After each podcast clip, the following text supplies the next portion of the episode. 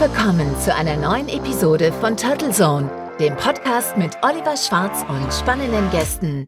Heute beschäftigen wir uns mit einem Traum, einem Berufstraum und der Frage, wie und für wen dieser Traum Wirklichkeit werden kann.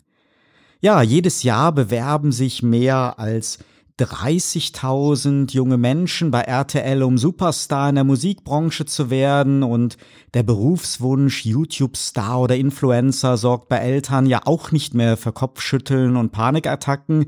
Der Wunsch, reich und berühmt zu werden, ja, war und ist gesellschaftsfähig, bleibt aber für die meisten von uns dennoch ein Traum. Heute spreche ich mit meinem Talkgast aber weder über die Musik- und Showbranche noch über Social-Media-Karrieren, sondern über den Traumberuf des Redners. Ja, immer mehr Ausbildungsprogramme für Redner sprießen aus dem Boden und ziehen wie ein Magnet Menschen aller Berufs- und Altersgruppen an, die unterschiedlicher nicht sein können. Aber eins eint, der Wunsch nach der Bühne. Doch wie realistisch ist das? Was macht ein Redner aus und wonach sucht der Markt? Darüber spreche ich heute mit einem ausgewiesenen Experten des Rednermarktes. Er kennt die Antworten, denn er hat eine der führenden Redneragenturen Europas aufgebaut und über die Jahre viele tausende Buchungen für seine betreuten Speaker realisiert. Ich freue mich sehr, nun am Telefon den Rednermacher begrüßen zu können. Hallo und herzlich willkommen, Heinrich Kürzeder. Ja, hallo Oliver, grüß dich. Vielen Dank für die Einladung zum Podcast. Freut mich, dass das jetzt so schnell geklappt hat und ich bin schon gespannt auf deine Fragen. Ja, ich freue mich auch sehr auf unser Gespräch. Heini, immer mehr Ausbildungsprogramme für Redner versprechen, das Handwerkszeug für den Bühnenerfolg zu vermitteln. Ja, und spülen dabei ja steigende Zahlen an hoffnungsvollen oder sendungsbewussten Rednern, Keynote-Speakern, ja oder sogar selbsternannten International Top-Speakern in den Markt. Matcht denn hier das steigende Angebot auch mit einer steigenden Nachfrage der Veranstalter oder müsst ihr in der Agentur oder musst du als Rednermacher auch ja den einen oder anderen Bewerber so wieder auf den Boden der nicht ganz so rosigen Tatsachen holen? Ja, du hast es ja eingangs in der Anmoderation schon gesagt, ähm, Deutschland sucht den Superstar. Und so ähnlich ist es bei uns auch. Wir bekommen fast jeden Tag mehrere Bewerbungen von Rednern. Und ähnlich wie bei Deutschland sucht den Superstar, wenn sich da 30, 40.000 bewerben, stehen zum Schluss vielleicht 50 oder 100 irgendwo mal vor dem Peter Bohlen. Und ein ähnliches Verhältnis haben wir auch. Also wir bekommen im Jahr ein paar hundert Rednerbewerbungen und nehmen in der Regel zwischen vier und sechs Redner im Jahr auf, die wir dann in den Markt bringen. Das müssen nicht unbedingt die selbsternannten Top-Speaker dieser Welt sein, sondern Redner, die ein Thema haben, das spannend ist, das die Menschen interessiert, wo wir einfach eine Chance sehen, dass der Markt das auch haben will. Und das bringen wir dann in Überdeckung miteinander. Aber wie gesagt, von paar hundert sind es ganz, ganz wenige. Ein sehr lieber Kollege aus der Branche, der Gerd Kulhabi, äh, der Inhaber und Gründer von Speakers Excellence, hat zu mir mal gesagt, es gibt mehr Redner als Kunden. Dem wäre nichts mehr hinzuzufügen. Mhm. Man sagt ja immer so schön, Bühne bringt Bühne und das wissen aber ja auch die Veranstalter. Entsprechend viele Bühnenauftritte ja, sind ja doch mehr oder weniger honorarfrei oder müssen sogar erkauft werden. Als Marketingmaßnahme für die eigene Sichtbarkeit kann das ja teilweise sinnvoll sein, um seinen Lebensunterhalt bestreiten zu können braucht es aber ja eher die erhofften dotierten Auftrittsbuchungen. Erklär uns doch mal, wieso der Markt strukturiert ist. Was gibt es für Veranstaltungs- und Rednerkategorien und wie realistisch ist es, hauptberuflich als Redner sein Einkommen zu erzielen? Also, welche Veranstaltungskategorien gibt es? Es gibt rein die öffentlichen Veranstaltungen, die selbst organisiert werden, wo der Redner halt ähnlich wie ein Comedian eine Bühne mietet und Eintrittsgeld kassiert.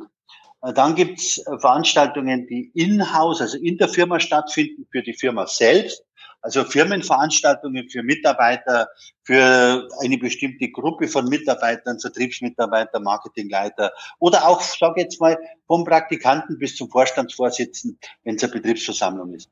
Und äh, die zweite Gruppe der Veranstaltungen sind Kundenveranstaltungen. Das sind auch, sind auch überwiegend die Veranstaltungen, die äh, wo ein professioneller Redner gebucht wird, wenn eine Firma, Bank, Sparkasse, wie auch immer, ihre Kunden einlädt.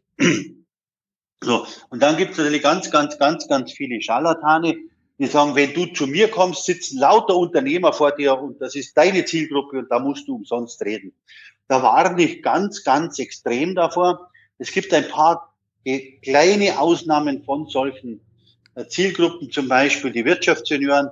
Hier sehe ich, wenn ein Redner kostenfrei auftritt, sehe das als Unterstützung der Wirtschaft. Da sitzt da wirklich seine Zielgruppe drin. Aber selbst da würde ich darauf achten, was ist das für eine Veranstaltung? Wer kommt da ganz genau?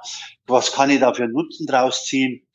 Generell bin ich total dagegen, kostenlos irgendwo aufzutreten und noch mehr dagegen auch äh, für einen Auftritt etwas zu bezahlen. Denn so kommst du eigentlich niemals zum richtigen Umsatz und kannst da Geld verdienen. Aber es gibt halt viele, viele arme Tröpfe in unserer Branche, die nach jedem Strohhalm greifen und kostenlos hier, kostenlos da auftreten, weil sie glauben, da wird schon einer drin sitzen, der sie dann bucht und irgendwann sind sie damit reich. Und so funktioniert der Markt halt nicht. Stellt einfach mal vor, VW würde seine Autos verschenken. Ja, ja ich denke mal, das ist ja, das ist ja Heini genauso auch wie äh, ja wie im Buchmarkt. Da gibt's ja auch mittlerweile viele Verlage, die ja sich von den hoffnungsvollen Autoren viel Geld bezahlen lassen, um ein Buch zu mhm. produzieren. Kaufen tut's dann nachher keiner und sagen wir, es fährt ja auch keiner nach Tötensinn und gibt dem Dieter Bohlen 100.000 Euro, damit er ihm eine CD produziert. Damit landet man halt auch nicht in den Charts. Ähm, da hast Richtig. du sicherlich äh, recht, ja grundsätzlich stimmt das, was du vorher gesagt hast, mit Bühne bringt Bühne schon. Ähm, aber du musst die entsprechende Performance haben, Performance haben, du musst sehr, sehr gut sein. Ich habe einen Redner, wenn der auf der Bühne steht, also bei Kundenveranstaltungen, wo sage ich jetzt mal ein paar hundert Leute da sind, dann bringt mir der nachher immer drei, vier, fünf Visitenkarten mit von echten Interessenten. Aber ich habe genauso viele Redner, kenne genauso viele Redner, die hunderte Male aufgetreten sind, und keine einzige Visitenkarte kommt. Und das ist halt auch eine große Kunst, die Leute so zu begeistern, dass die nachher sagen, wow, das will ich haben. Und nicht einfach die Leute nur zu informieren. Begehrt bei Veranstaltern, so habe ich zumindest den Eindruck, sind ja auch ehemalige Leistungs- und Spitzensportler, mhm. prominente, aktive oder ehemalige Politiker. Und da werden dann so wird es zumindest kolportiert, ja sehr hohe Honorare gezahlt. So mhm. bei Ex-Präsidenten wie Obama oder mhm. Clinton ja sogar ja. astronomische Gagen, zumindest wird es behauptet. Obama war ja letztes Jahr zweimal in Deutschland auf der Bühne und hat ja noch nicht mal eine Rede vorbereitet, sondern sich für einen hohen sechsstelligen Betrag lediglich auf der Bühne interviewen lassen. Mhm. Ist das so ein Trend, dass einige wenige Zugpferde und Performer so für so eine Auftakt-Keynote dann fürstlich honoriert werden und der Rest der Redner froh sein muss, ein symbolisches Honorar zu halten und seine Spesen ersetzt zu bekommen oder täuscht das durch ja diese paar Highlights mit Superprominenten? Ja, die stechen halt raus, weil da die Presse da ist. Äh, wenn ein guter Redner irgendwo bei der örtlichen Sparkasse spricht und da begeistert 500 Leute, dann steht das in der Regionalzeitung und gut ist. Wenn der Obama in Köln in der Lanxess Arena spricht, dann kommt sogar das Fernsehen. Ähm, aber wir müssen ja davon ausgehen, dass 80 Prozent des Geschäftes in Honorarbereichen bei maximal 10.000 Euro eher deutlich drunter abläuft. Aber da ist natürlich die, die Presse, die Berichterstattung und so weiter nicht so groß ähm, ein guter Redner, der wirklich rührig ist, der fleißig ist, kann im Jahr schon so äh, 60, 70, 80 Auftritte schaffen. Mhm. Lass uns mal, bevor wir da noch näher einsteigen, mal elf Jahre zurückspringen. Wie bist du als Vertriebsprofi damals eigentlich zur Gründung deiner eigenen Redneragentur gekommen? Wer waren so deine ersten betreuten Redner? Und ja, was hat sich im Markt getan in diesen elf Jahren? Also da musst du ein bisschen weiter zurückspringen. Vielleicht ganz kurz meine Geschichte. Ich bin ja eigentlich gelernter Werkzeugmacher und habe irgendwann mal Maschinenbau studiert. Und ich wäre, glaube ich, mein ganzes Leben lang irgendwie so ein mittelmäßiger Maschinenbauer geblieben und habe irgendwann mal festgestellt, dass ich ein besonderes Talent habe, nämlich ich kann auch gut verkaufen. Und so habe ich dann immer verschiedene Jobs im Vertrieb gehabt. Ich habe alles Mögliche verkauft. Ähm, ich habe äh, Büromaschinen verkauft, ich habe Spezialschmierstoffe verkauft und so weiter. Und irgendwann über x Kanäle und Sprünge bin ich zu einem kommen, der gesagt, so einen wie dich könnte ich brauchen. Und dann habe ich gesagt, naja, so einen wie mich kannst du nicht bezahlen. Und dann hat er, dann haben wir uns geeinigt und dann habe ich bei dem angefangen und eigentlich hätte ich für den Messestände verkaufen sollen, also so Messeauftritte auf Cebit und Systems und so weiter. Aber ich hatte noch Sperrklausel von meiner letzten Firma drin und dann hat der gesagt, naja, macht ja nichts, Heine, dann verkaufst halt dabei meine Vorträge und Seminare. Und so kam ich in die Branche. Heute würde man sagen, ich habe den gemanagt. Den Begriff kannte ich damals gar nicht. Ich habe den einfach verkauft. Ich habe den der Presse verkauft, ich habe den beim Bayerischen Genossenschaftsverband verkauft, ich habe den den Kunden verkauft, ich habe den meinem Mitbewerber verkauft, ich habe den meinem Verlag verkauft und so weiter. Und so hat sich das auf einmal unglaublich multipliziert. Das Thema war Motivation und Begeisterung und das lief zu der Zeit unendlich gut und so kam ich dann in die Branche. Naja, lange Rede, kurzer Sinn gab dann verschiedene Geschichten, die nicht so optimal gelaufen sind, eher betriebswirtschaftlicherseits.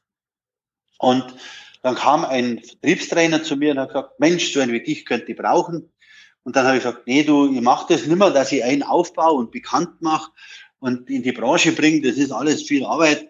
Und im Endeffekt äh, sagst du mir dann, was dir passt und was dir nicht passt und ich kann hingehen, wo ich will. Und äh, dann hat er gesagt, nein, nein, lass uns gemeinsam eine Firma gründen. Und dann hat man gemeinsam eine Firma gegründet. Das war dann meine erste Redneragentur und haben dann auch relativ schnell erkannt, dass das nicht reicht, wenn ein guter Verkäufer einen Redner managt, sondern man braucht einfach noch ein paar. Und dann hat man anfangs fünf, sechs, acht, zehn, zwölf, wurden dann schnell mehr, wirklich gute Redner. Viele von denen begleite ich heute noch. Viele von denen habe ich in den Markt gebracht. Die hat zu der damaligen Zeit, wenn man bayerisch sagt, keine Sau gekannt. Äh, das gehören halt zu den absoluten Topstars der, der Szene.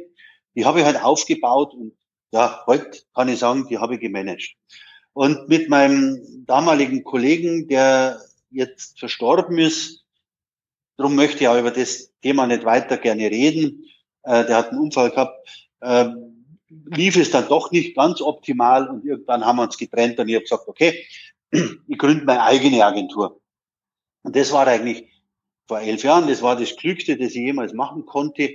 Ich konnte endlich ganz allein das umsetzen, was ich im Kopf gehabt habe. Und von da an ging es steil bergauf. Und mittlerweile ist Fünf-Sterne-Redner, ja, ob die größte oder beste oder schönste, weiß ich nicht, aber auf jeden Fall eine der führenden Agenturen im europäischen Raum. Wir teilen uns den Markt ein bisschen mit unseren Kollegen von Speakers Excellence, mit denen wir uns sehr gut verstehen. Alle anderen Agenturen sind deutlich kleiner. Wir haben die Topstars der Szene, ob das ein Patrick Heitzmann ist, ein Hermann Scherer, äh, Sven Gabajanski, Boris Nikolai Konrad und, und, und, die wir exklusiv vertreten aus dem Sport die mehrfache Olympiasiegerin Nathalie Geisenberger, den Trainer von der U21-Nationalmannschaft, den Stefan Kunz und viele andere, die wir alle exklusiv vertreten und die wir sehr, sehr gut im Markt gebracht haben und äh, bis kurz vor Corona wirklich sehr, sehr schöne Umsätze mit mir gemacht haben. Mhm. Ende letzten Jahres hast du dann ja ein wenig losgelassen bei deiner Agentur, nimmst für fünf Sterne, glaube ich, noch Aufgaben der Rednerbetreuung wahr. Mhm. Außerdem bietest du ja als der Rednermacher auch Coachings für ausgewählte Redner an. Welche Kriterien müssen diese denn erfüllen und was unterscheidet dein Coaching von den Rednerausbildungen, die ja teils heutzutage große Hallen füllen und einen sehr gruppendynamischen Ansatz haben und teilweise ein bisschen eher an Motivations- und Selbstfindungstrainings erinnern. Ja, da hast du recht. Das, da geht sehr viel um finde dich selbst. Also in meinen Trainings und Coachings ist es so, ich bringe praktisch die 20 Jahre Rednererfahrung und du hast es ja eingangs schon gesagt, ich habe über 10.000 Mal einen Redner vermittelt, ich habe über 50.000 Kundentelefonate geführt. Also ich weiß, was der Markt braucht. Und das bringe ich in Übereinstimmung mit den Kunden, ähm, mit meinen Rednern. Und das nur in ganz, ganz kleinen Gruppen. Also es ist bei, bei so einem Intensivtraining ist nur der Redner dabei, eine Journalistin, die das Ganze protokolliert und, anschließend dann auch Vortragsbeschreibungen und solche Dinge macht. Und eben ich. Und das ist eine sehr, sehr anstrengende und intensive Geschichte. Nach drei, vier Stunden brauchst du da wirklich nichts mehr. Ähm, aber es geht halt darum, aus Grund meiner Erfahrung und dessen, was der Redner kann, das Ganze in Übereinstimmung zu bringen, weil es gibt nur dann ein Geschäft, wenn der Redner was kann, was der Markt auch fordert.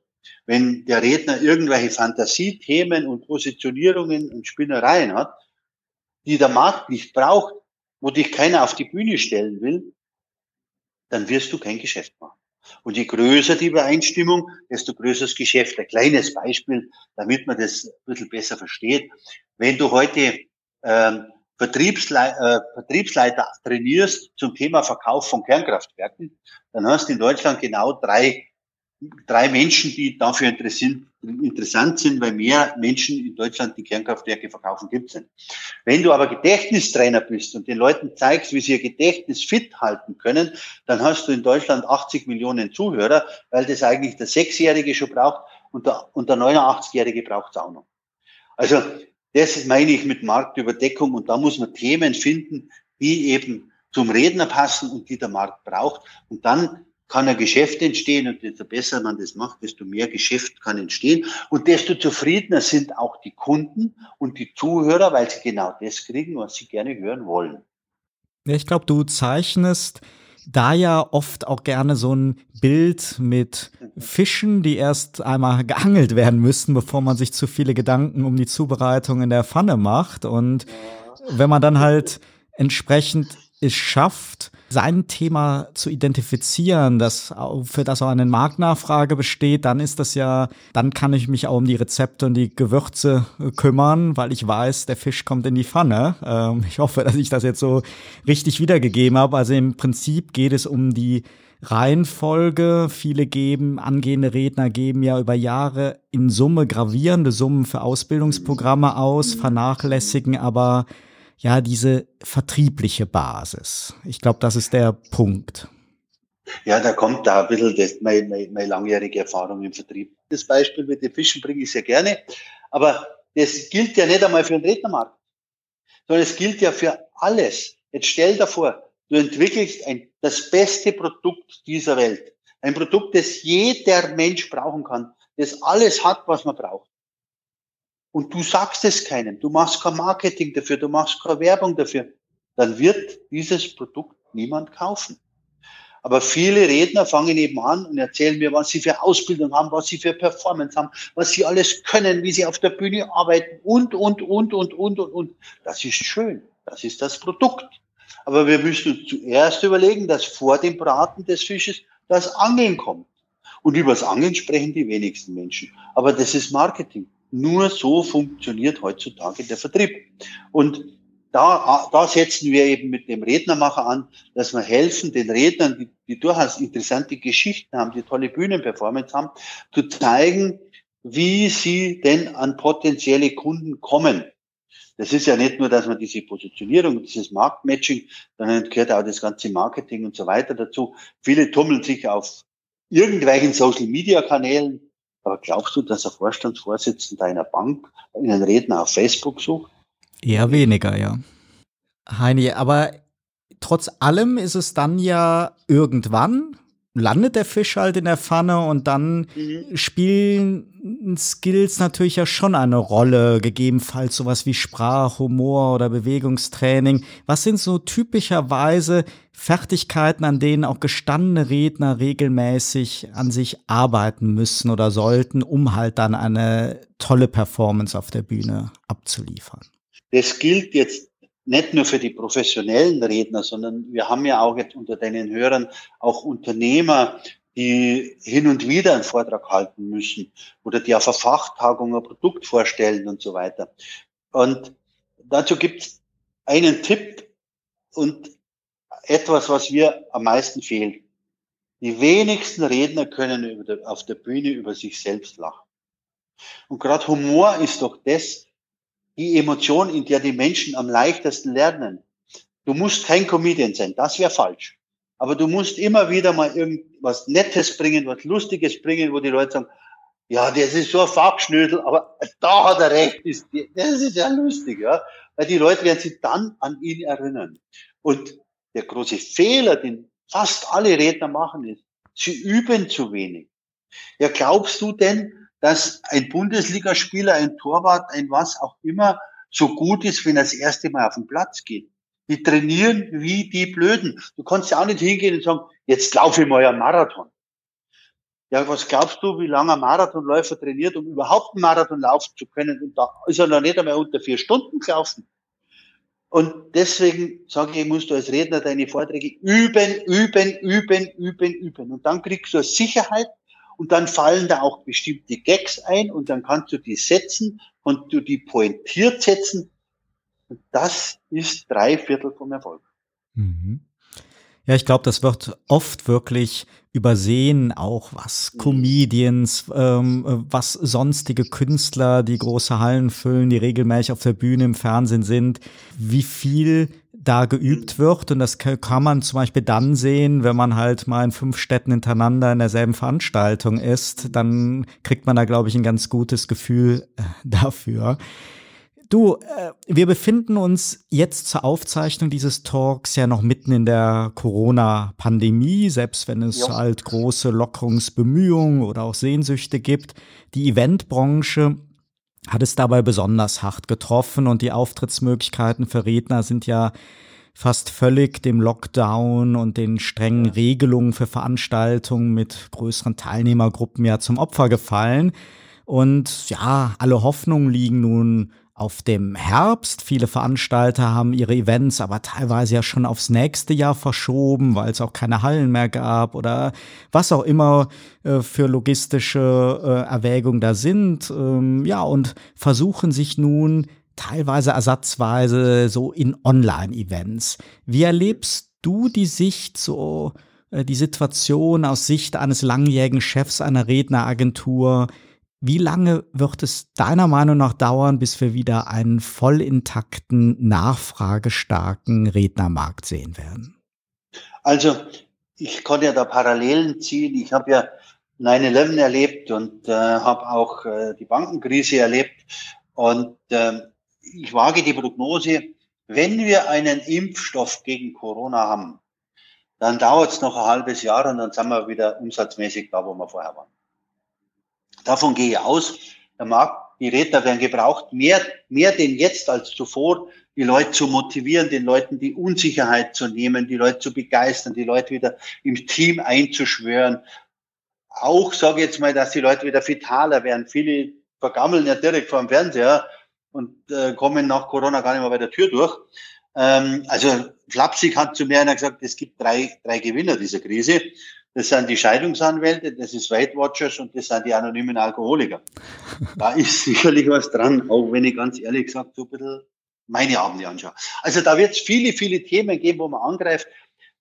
Bis dahin wird Folgendes passieren. Es wird kleine Veranstaltungen geben und das passiert auch jetzt schon. Und da muss man davon ausgehen, alle sehen diese Veranstaltungen, diese, ich fülle das Stadion, ich fülle die Halle. Das sind ja die aller, allerwenigsten. Die meisten Veranstaltungen, wo Redner gebucht wird, haben wir vielleicht 50 oder 100 Teilnehmer. Und diese kleinen Veranstaltungen werden mit entsprechenden Auflagen, vielleicht der Maskenpflicht, größerer Abstand und, und, und relativ schnell wieder stattfinden und laufen ja jetzt schon los. Darüber hinaus wird es sogenannte hybride Veranstaltungen geben. Da ist Fünf-Sterne-Redner sicherlich die führende Agentur im Moment dafür. Und zwar sind es Veranstaltungen, wo man beim Kunden in der Firma stattfinden lässt, in der kleinen Gruppe, ich sage jetzt mal 20 Leute, die aber dann weltweit ausgestrahlt wird. Früher sind ja die ganzen Vertriebler weltweit in Frankfurt zusammengekommen, waren 200 Leute, zwei Tage beieinander, sind wieder heimgeflogen. Das wird lange nicht mehr geben, weil die Menschen auch feststellen haben, hoppala, Da muss ich gar keine Flug- und Reisekosten produzieren. Das heißt, wir, unser Redner kommt nach Frankfurt zu 20 Leuten, hält den Vortrag und die anderen 180 hören sich das an und erleben das mit, sage ich mal, zu Hause vor dem Bildschirm. Und das wird, sage ich mal, in der Übergangsphase, werden wir das sehr, sehr, sehr lange haben. Gleichwohl, irgendwann wird es auch wieder aufbrechen, weil die Leute wollen einfach live den Menschen sehen. Ja, das ist wirklich eine ganz spannende Frage. Im Business sehen wir ja, dass sich jetzt so in der Corona-Krise Tools wie Webkonferenzen und Webinare, die es technologisch ja bereits seit vielen Jahren gibt, dass die sich jetzt verstärkt etablieren und entdeckt werden. Und wie erwähnt, versuchen ja auch manche Kongressveranstalter nun ersatzweise ähm, Online-Events ja ins Leben zu rufen. Ich finde immer, dass diese Angebote noch nicht so überzeugend sind, da sie oft aus voraufgezeichneten Beiträgen bestehen, da den meisten so der technische Aufwand für professionelle Live-Schalten einfach zu hoch und zu teuer ist. Der Bits und Prezels Kongress in München, der letztes Jahr ja Obama zu Gast hatte, musste seine 2020er Ausgabe ebenfalls auf das nächste Jahr verschieben. Die investieren aber, wie man hört, jetzt zwischenzeitlich erhebliche Summen in die Produktion echter Live-Online-Events. Siehst du das als eine realistische Alternative für Redner an? werden Veranstalter verstärkt auch bereit sein, Redner für Online-Keynotes zu buchen? Oder ja, kommen wir doch so schnell wie es nur geht zurück zu den klassischen Präsenzveranstaltungen? Wie schätzt du das ein? Den Hinweis auf die Hybridveranstaltung finde ich auf jeden Fall sehr spannend. Also das kann man ganz einfach beantworten. Schau, ganz, ganz früher wo das Radio rauskam, haben alle gesagt, das ist das Ende der Zeitung. Und wie das Fernsehen rauskam, haben alle gesagt, das ist das Ende vom Radio. Und so geht es. Und wie das Internet kam, haben alle gesagt, das ist das Ende vom Fernsehen. Und wir haben alles noch. Wir haben eine Zeitung, wir haben ein Radio, wir haben ein Fernsehen. Alles hat seine Berechtigung. Und ich glaube schon, dass diese Online-Events zunehmen werden, weil man jetzt gesehen hat, hoppala, das geht ja auch. Aber gleichermaßen dieses Live-Erlebnis wird bleiben und es wird umsatzmäßig nicht abnehmen. Ich glaube eher, dass diese äh, äh, Online-Events, also wir reden jetzt von einem Zeitraum von zwei, drei Jahren, zunehmen werden, aber die werden die Offline-Events, die Präsenzveranstaltungen nicht verdrängen totgesagte leben länger und ich muss sagen, ich bin da froh drum. Also ich lese vielleicht nicht mehr ganz so viele Zeitungen ja. wie früher äh, parallel, aber ich finde es schon ein Luxus und ich freue mich mehr darauf. Nehme mal an, an einem Samstag mal in Ruhe eine richtige haptische, physische Zeitung zu lesen, als alles nur auf dem Bildschirm zu machen. Davon gehe ich auch aus. Es wird einfach nebeneinander weiter existieren. Und ähm, nachdem ja, wenn Corona mal vorüber ist, die Wirtschaft ja sprunghaft wächst, werden die Bereiche alle irgendwie gleich stark mitwachsen. Ich glaube nicht, dass der eine den anderen komplett verdrängen wird. Wie bist du denn bislang so durch die Corona-Pandemie gekommen? So welche Pläne und Aktivitäten musstest du ändern oder aufschieben? Oder gab es vielleicht auch so Aktivitäten und Hobbys, die du ja für dich wiederentdeckt hast in der Zeit der Einschränkung? Also das ist jetzt die Frage an, an den Heinrich Kürzer der Privat oder ist das eher die Frage, sag jetzt mal, wie schaut's äh, von der Firma her gesehen aus? Nee, ganz privat, ja. Ganz privat. Also ganz privat ist es so, äh, nachdem ich mir bei Fünf Sterne Redner zurückgezogen habe, ähm, haben wir für Fünf Sterne noch etliche Sachen als Online-Konferenzen gemacht. Das geht auch prima. Ein Menschen, den du kennst, mit dem du lange zusammenarbeitest, wenn du mit dem, oder ein Redner, wenn du mit dem über neue Vortragsthemen sprichst, dann kannst du es online ganz, ganz gut machen. Wir haben jetzt auch schon den einen oder anderen Redner äh, dieses Marktmatching, dieses Positionierungsgespräch über online gemacht. Wir machen die ja nicht mit komplett Fremden, sondern wir kennen die ja Persönlich ist es schöner, das stimmt und, und auch lustiger und nachher trinkt man Bier miteinander und hat ein paar private Sachen zu besprechen. Aber das hat eigentlich ganz gut funktioniert. Ähm, mir persönlich hat in der ersten Zeit haben meine Enkelkinder sehr gefehlt, weil da konnte ich halt nicht hinfahren. Das hat sich aber jetzt wieder gelegt. Ich habe dann jeden Tag über FaceTime Buch vorgelesen. Ja, bewegt mich ein bisschen. Und hm. bin dann, und jetzt dürfen wir wieder hinfahren. Und ja, das ist wieder gut. Du lebst und arbeitest ja im bayerischen Dillingen an der Donau, ähm, bist familiär, glaube ich, auch mit Österreich verbunden. Ja, sehr. Konntest du da Unterschiede im Umgang mit der Krise beobachten, mit politischen Entscheidungen, der Kommunikation, der medialen Verarbeitung? Ja, also wir haben ja hier schon im föderalen System in Deutschland ja schon sehr, sehr unterschiedlichen Umgang der Politik mit der Krise wenn ihr jetzt so quasi ja innerfamiliär Österreich und Deutschland oder Bayern und Österreich vergleichen könnt, gibt es da Unterschiede oder ist das doch sehr, sehr nah dran im Umgang? Also sagen wir mal so, ich bin ja kein Politiker. Und ähm, wenn du sagst Bayern und Österreich, da kann ich da gern Vergleiche liefern.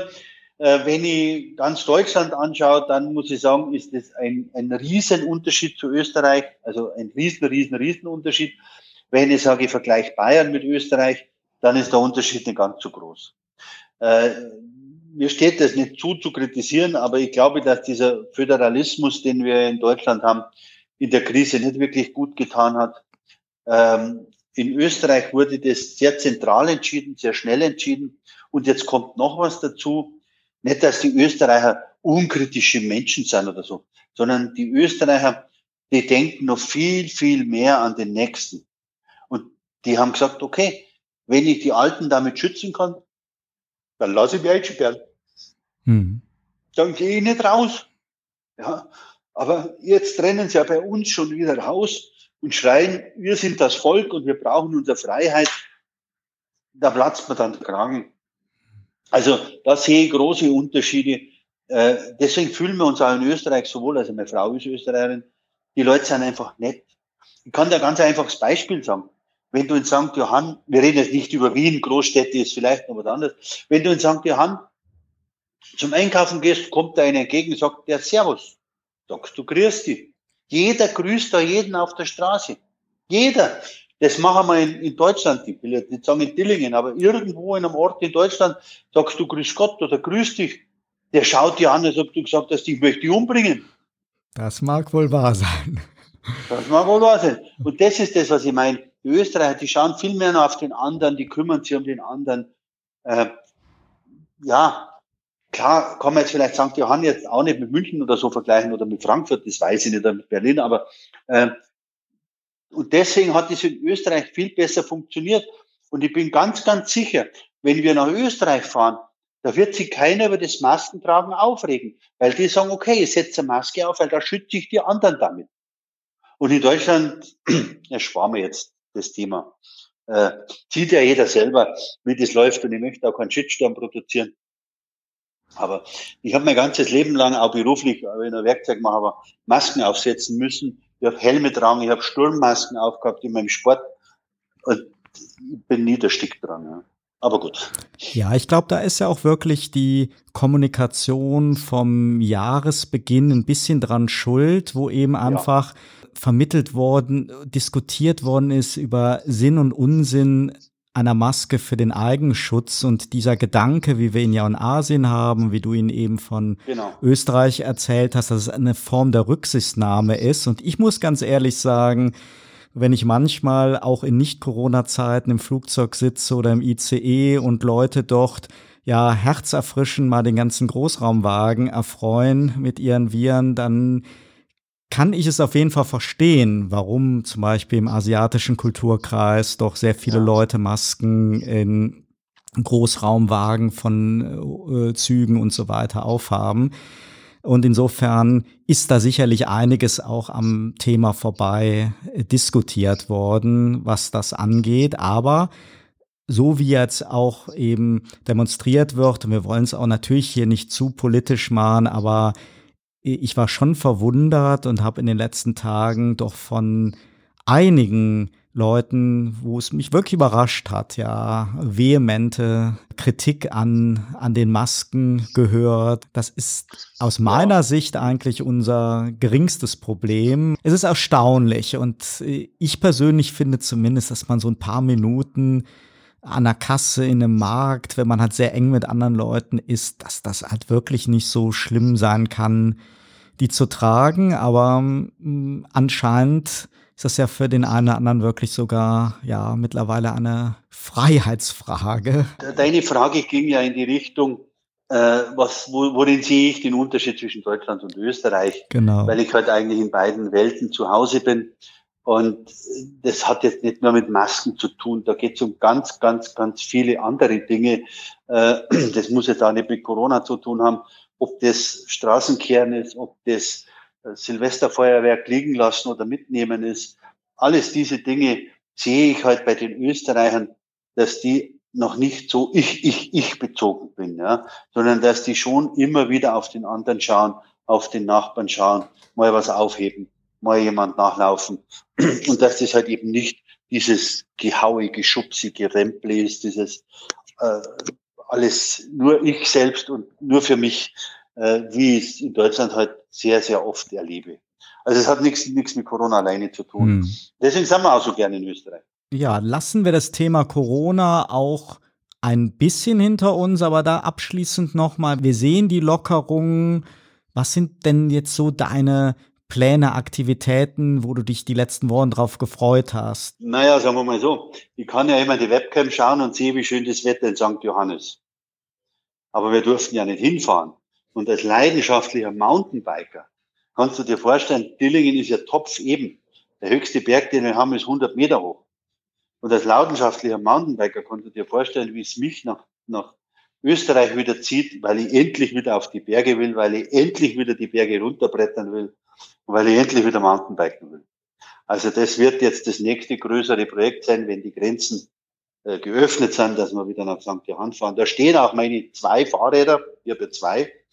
Und äh, die werden sich jetzt dann freuen, auch wenn ich komme. Ich höre die schon immer rufen, fahr, fahr mich. Das kann ich mir gut vorstellen. Heini, du hast als Agenturchef und Rednermacher schon mit vielen erfolgreichen und talentierten Rednern zusammengearbeitet. Da haben wir eben ja auch schon ein bisschen drüber gesprochen. Gibt es Beispiele, auf die du besonders stolz bist, wo du so das Gefühl hast, da habe ich aus einem Rohdiamant einen heute nachgefragten Speaker geformt? Oh ja, da gibt's ganz, ganz viele. Also da wüsste ich gar nicht, wo ich zuerst anfangen sollte, ohne auch irgendjemand zu nahe treten, zu treten. Aber es gibt eine nette Episode äh, vor ein paar Jahren, kam ein Redner zu mir, hat gesagt, ich muss unbedingt kommen, ich muss unbedingt kommen. Da habe ich gesagt, ja, wir kennen uns ja und du bist ja oft genug da und, und, und nein, ich muss vorbei, ich muss ran. Und dann habe ich gesagt, ja, dann komm halt und für einen Kaffee habe ich schon Zeit. Hat mir gar nicht reinpasst. Und dann kommt er vorbei mit einer Postkarte und mit einem kleinen Sekt in der Hand. Na, sage ich, was machst denn du jetzt da? Da sagt er, ja, pass auf, heute vor zehn Jahren haben wir uns kennengelernt. Und dann hat er mal einen herzzerreißenden Brief geschrieben, dass ihn vor zehn Jahren keiner haben wollte in der Redeagentur. Keine Agentur hat ihn aufgenommen. Aber ich habe an ihn geglaubt. Er hat damals noch kein Buch gehabt. Mittlerweile hat er drei Bücher geschrieben. Und viele, viele solche Dinge hat er aufgeschrieben, auch handschriftlich, auf, auf diese kleine Karte. Und das war für mich der Hammer. Das ist ja auch wirklich dann auch ein schönes Gefühl, wenn man dazu beitragen kann und da eben helfen kann. Also das kann ich mir gut vorstellen. Wer sind denn für dich derzeit so die wichtigsten Rednerpersönlichkeiten in Deutschland oder die hoffnungsvollsten Newcomer? Da muss man ein bisschen aufpassen, weil es gibt natürlich ganz unterschiedliche Ausrichtungen auch. Ich möchte jetzt einen prominenten Fußballtrainer nicht vergleichen mit einem Politiker oder mit einem bekannten Zukunftsforscher oder was auch immer. Aber Fakt ist folgendes. Die Themen haben sich gewandelt. War noch zu meiner Zeit, als ich in der Redneragentur begonnen habe, äh, war es ja so, dass, äh, dass äh, da war das Thema Motivation das Hauptthema. Ne? eigentlich stand da immer dahinter, tritt meine Leute in den Arsch, damit sie sich bewegen. So war die Meinung, man hat es immer schöner formuliert, aber das war, ob in der Zusammenarbeit, ob der Eigenmotivation, immer. Das hat sich dann stark gewandelt in Richtung Zukunft. Die Leute wollten wissen, was passiert in der Zukunft. Womit gehen wir in der Zukunft um? Was kommt da auf uns zu? Da ist zum Beispiel ein Star der Branche der Sven Gabojanski, der wahrscheinlich Deutschlands bekannteste Zukunftsforscher, der sehr, sehr viele Thesen dazu rausgegeben hat. Und ja auch Und, ein äh, eigenes Think Tank betreibt. Ja, der macht ja eigene Veranstaltungen und ruft die Leute zusammen und so weiter. Also äh, er ist ja selber Journalist, der ist in der Tagesschau, der ist in überall, äh, ist der äh, in allen Medien ist der zu Hause, in jeder Zeitung und überall. Der wird da immer gefragt und wurde jetzt auch bei Corona oft interviewt und zitiert und so weiter. Und parallel dazu kam das Thema Umgang mit Veränderung hoch, also Change Management. Das hängt auch mit dem Zukunftsthema zusammen. Die Leute waren verunsichert. Was kommt da auf uns zu? Digitalisierung, was macht das mit mir und so weiter. Und da hat sich der äh, Ilya Greschkowitz ganz stark etabliert und ich glaube, dass der Ilya der große Gewinner der Krise sein wird, vielleicht auch neben dem äh, Sven Gabajanski, weil jetzt dann die Zeit kommt, wo die Leute wieder Motivation brauchen, wo die Leute wieder wissen müssen, wie gehe ich jetzt mit veränderten Situationen um, wie stelle ich mich darauf ein, und zwar nicht, was macht, wie halte ich Abstand oder irgendein Schmarrn, sondern was macht es mit mir selbst als Mensch, mit mir im Innersten? diese Verunsicherung, wie kann ich damit umgehen, wie kann ich da drüber gehen und so weiter. Und das, glaube ich, ist das, das Thema, das uns die nächsten Jahre dann begleiten wird. Das Thema Zukunft und vor allen Dingen das Thema Umgang und Veränderung. Wir haben ja eingangs schon darüber gesprochen, dass immer mehr Menschen sich eben für diesen sehr, sehr schönen Beruf des Redners interessieren und es ja drumherum einen immer größeren Ausbildungsmarkt gibt mit etablierten Programmen von prominenten Granden der Szene, aber auch ja mit immer mehr Kursen und Trainings von Speakern für Speakern ganz unterschiedlicher Qualität und Ausrichtung. Und wie das immer so ist, mit jedem Hype gibt es natürlich auch kritische Stimmen und letztes Jahr waren da so zwei Beispiele, große Artikel im Handelsblatt in der Welt am Sonntag, die ja mal investigativ versucht haben, hinter die Kulissen der Ausbildungsbranche zu schauen. Und das hat schon für etwas Unruhe gesorgt und wirklich nicht jeden gefreut. Dem Ran auf die Karriere als, ich sag mal, Top-Speaker tut das aber trotzdem keinen Abbruch. Ja, ich denke immer, wenn, selbst wenn viele hoffnungsvolle Redner trotz der teuren Ausbildung ja nicht die erhoffte Karriere auf den großen Bühnen machen werden, so lässt sich, wenn man so Veranstaltungen besucht, ja doch beobachten, mit welcher Begeisterung und Euphorie, mit welchem Selbstbewusstsein, ja, ein gefühlt geschärfter Persönlichkeit und mit neuen Kontakten so die Mehrzahl der Teilnehmer diese Kurse verlässt. Das hat ja auch wieder was mit Motivation zu tun, was ja auch viel wert ist. Ein Traum zu leben heißt ja nicht unbedingt, dass der Weg da geradlinig zum Erfolg führt. Das waren jetzt lange Gedanken von mir, die aber jetzt gezielt zu meiner Abschlussfrage führen. Heidi, welchen Rat kannst du als Brancheninsider und Rednermacher den Interessenten geben? Lohnt sich der lange Weg zum Profiredner? Welche Einstellung, innere Einstellung muss man mitbringen und muss das Ziel eigentlich immer dieser International Top Speaker sein, den sich viele schon vor der ersten Ausbildung auf die Visitenkarte drucken? Oder sind diese hohen Ziele vielleicht doch der notwendige Ansporn, der dann auch zum Erfolg in der Branche führt?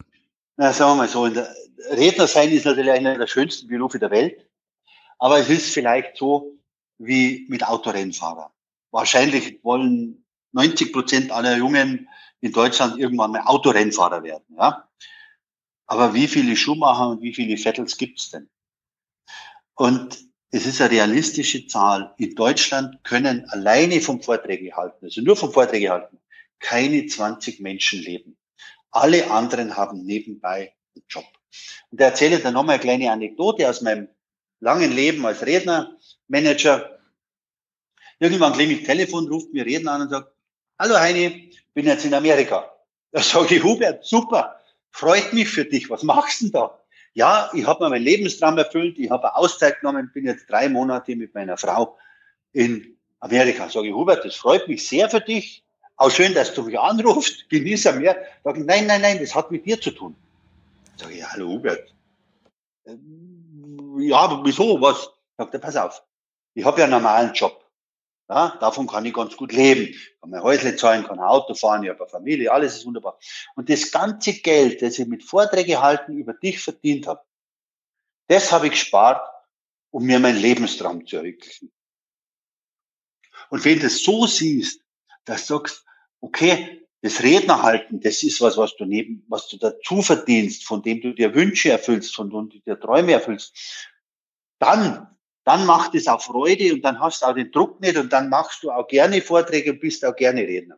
Aber wenn du davon leben musst, stehst du unter so einem Druck und du wirst sicher sein, wenn du nur vom Reden leben willst, endet es mit 98-prozentiger Sicherheit an, an der Kasse vom Alten. Also vielleicht kann man es auch positiv noch bringen, äh, damit es ein positives Schlusswort wird. Muss ja nicht jeder Unsummen vom Reden verdienen. Es gibt da Menschen, die wollen helfen. Ich kenne eine Rednerin, die hat einen äh, geistig behinderten Sohn, die hält Vorträge, wie man als Familie mit solchen Kindern umgeht. Ja, das wird kein Bank für Kundenveranstaltung buchen oder so. Aber die hilft betroffenen Eltern. Und die hält ganz, ganz viele Vorträge, sehr gute Vorträge, sehr spannende, interessante Vorträge in ganz Deutschland auf so Selbsthilfegruppen. Da ist das eine Koryphäe, die Frau. Da kriegt die ein paar hundert Euro plus Reisekosten aber die hilft und die hat noch viel mehr Freude vielleicht an ihrem Auftritt als ein Redner, der zum hundertsten Mal im Jahr auf der Bühne für 10.000 Euro zu irgendjemand spricht, den er gar nicht kennt. So, jetzt haben wir das schöne Schlusswort.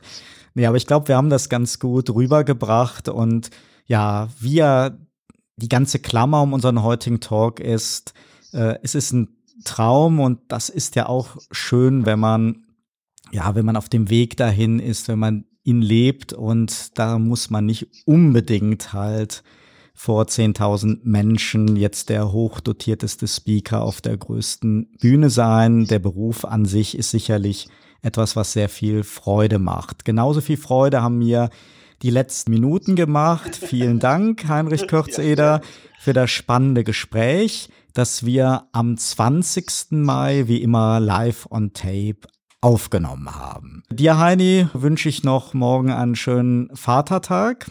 Werde ich haben. Und euch, liebe Turtle Zone Hörerinnen und Hörer, vielen Dank für euer Interesse an der heutigen Episode. Lebt euren Traum und wenn euer Weg so in Richtung Profiredner führt, dann habt ihr im heutigen Talk den Mann kennengelernt, der euch bei einer marktgerechten Positionierung und Vermarktung hilft und ja, dann auch natürlich bei der Realisierung höherer Honorare. Bis dahin bleibt gesund und fröhlich trotz der Corona-Krise und abonniert Turtlezone gerne bei eurer Lieblingsplattform. Auch die nächsten Episoden versprechen dann spannende Talks, zum Beispiel mit einem Experten und Mastermind für den B2B E-Commerce und auch mit einem der erfolgreichsten Headhunter Deutschlands. Schaltet also auch dann wieder ein, alles Gute, euer Oliver Schwarz.